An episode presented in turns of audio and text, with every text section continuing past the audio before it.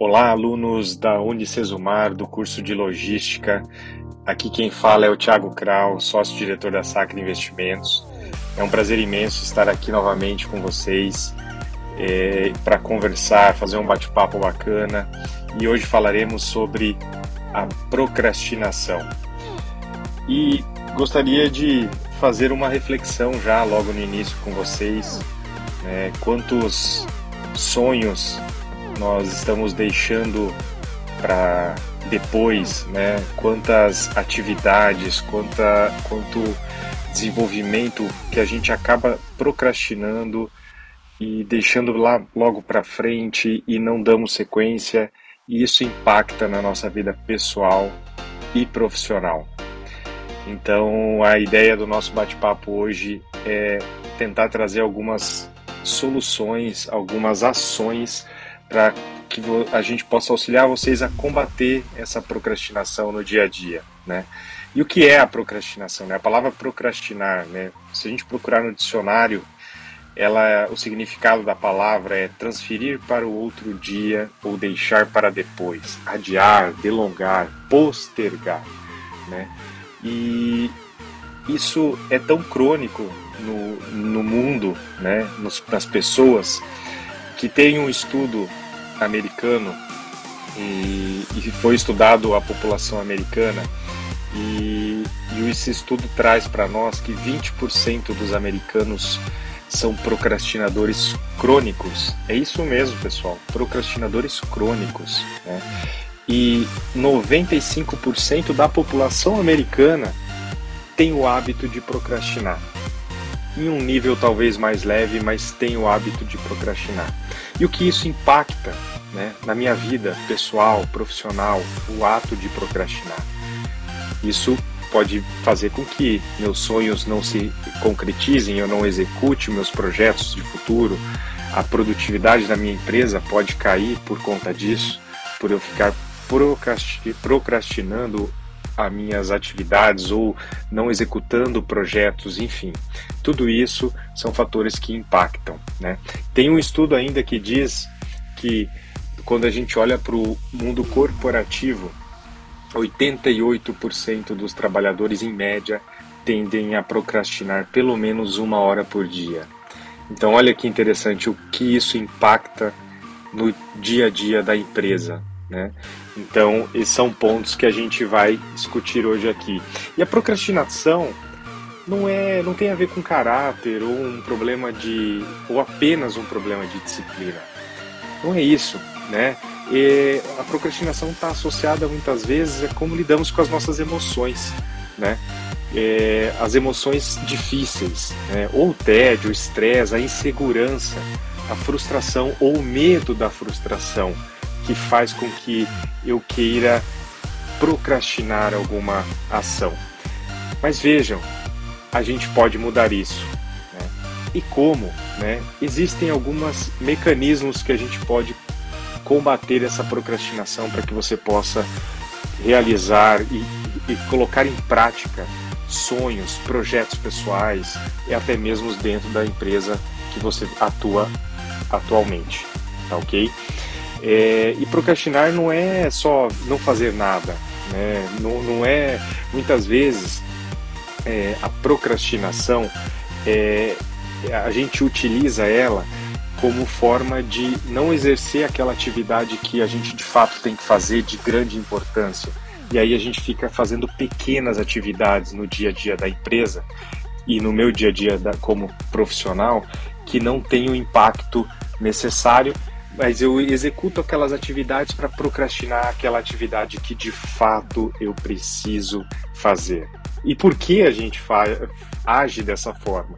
Muitas vezes porque a gente fica naquela zona de pânico, né? De falta de, talvez, ah, eu julgo que eu não tenho habilidade, clareza, não está claro para mim o projeto.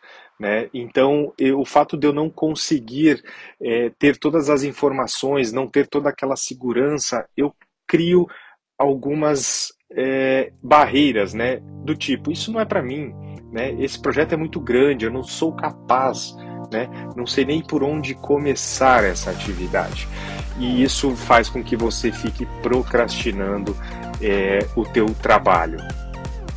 E uma primeira ação que eu trago para vocês, como a gente pode combater essa procrastinação nessas atividades, é criar pequenas atividades. Você tem que dar o primeiro passo. Então vou dar um exemplo. Digamos que eu, Thiago, tenho um grande projeto para ser executado dentro da empresa e esse projeto vai me exigir muito de capacitação, qualificação técnica, horas de trabalho e que de fato eu estou procrastinando porque eu não quero fazer aquela atividade ou não sinto capaz de fazer aquela atividade. Então, dê o primeiro passo e o menor passo possível. Então, faça uma atividade para você sair da inércia, tirar aquele projeto do papel pegue aquele pequeno projeto, pegue aquele projeto e quebre em pequenos projetos. Dê o primeiro passo, crie uma pequena tarefa, né? execute essa primeira tarefa, saia da inércia e aí vá para o segundo passo, crie mais um projeto menor e vá avançando até que você consiga ganhar tração no projeto no qual você está proposto a fazer. Outro motivo que nos faz procrastinar é quando a gente também não vê propósito no que naquela atividade que eu tenho que desempenhar. Então, a primeira coisa que você precisa fazer é entender, se questionar o que eu tenho que fazer, como eu tenho que fazer, por que eu tenho que fazer aquela atividade.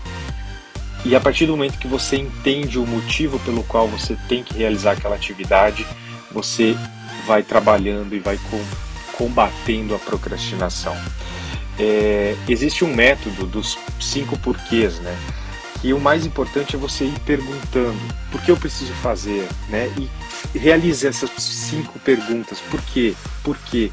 Avance nelas, que com elas você vai conseguir é, estratificar. Pode chegar ao ponto de você entender que aquela atividade não faz sentido ser realizada. E de fato, ao invés de eu ficar procrastinando ela, é simplesmente eu eliminar essa atividade e não fazer. Com isso, eu consigo diminuir a minha ansiedade, porque a procrastinação também é um, gera um processo de ansiedade e acaba fazendo que, que você se torne um profissional menos produtivo e mais ansioso. Não podemos esquecer também que toda atividade eu preciso estabelecer prazos, datas, datas para entrega, conclusão, de início, meio e fim, porque sem essas datas a procrastinação ela vem de uma forma muito evidente, porque se eu não tenho uma data para concluir, eu posso ir adiando, adiando, adiando, que como eu não tenho uma data, isso fica mais tranquilo para se concluir. E aí você acaba não executando a atividade. Então hoje falamos no nosso bate-papo aqui sobre procrastinação e eu queria trazer um desafio para vocês. Elenque as atividades nas quais hoje estão paradas aí, engavetadas, que não estão sendo não, não está sendo dado sequência. Pegue elas, identifique, mapeie, coloque datas para início, meio e fim. Mas lembre, crie entregas parciais, faça, dê o primeiro passo para aquela atividade. Crie uma atividade na qual você vai fazer um primeiro avanço, uma atividade de passos curtos que a gente diz. Então, para tirar aquele projeto da gaveta, traga uma pequena ação que depois você vai gerar outras ações e vai tirar o, do papel esse projeto. Além disso, os porquês faça as perguntas certas, o porquê de estar exercendo aquela atividade, para que você possa tirar essa procrastinação da sua frente. A procrastinação ele é um processo que, de, que gera uma baixa produtividade, cria um processo de ansiedade em, no profissional. Então, combata ela. Tenha processos definidos, prazos, anote e, se necessário, traga um mentor junto com você. Esse mentor pode estar junto te acompanhando na execução das atividades e te auxiliando no processo de entrega dessas atividades, ok? Pessoal, sucesso para todos, fico à disposição, uma excelente semana e até breve.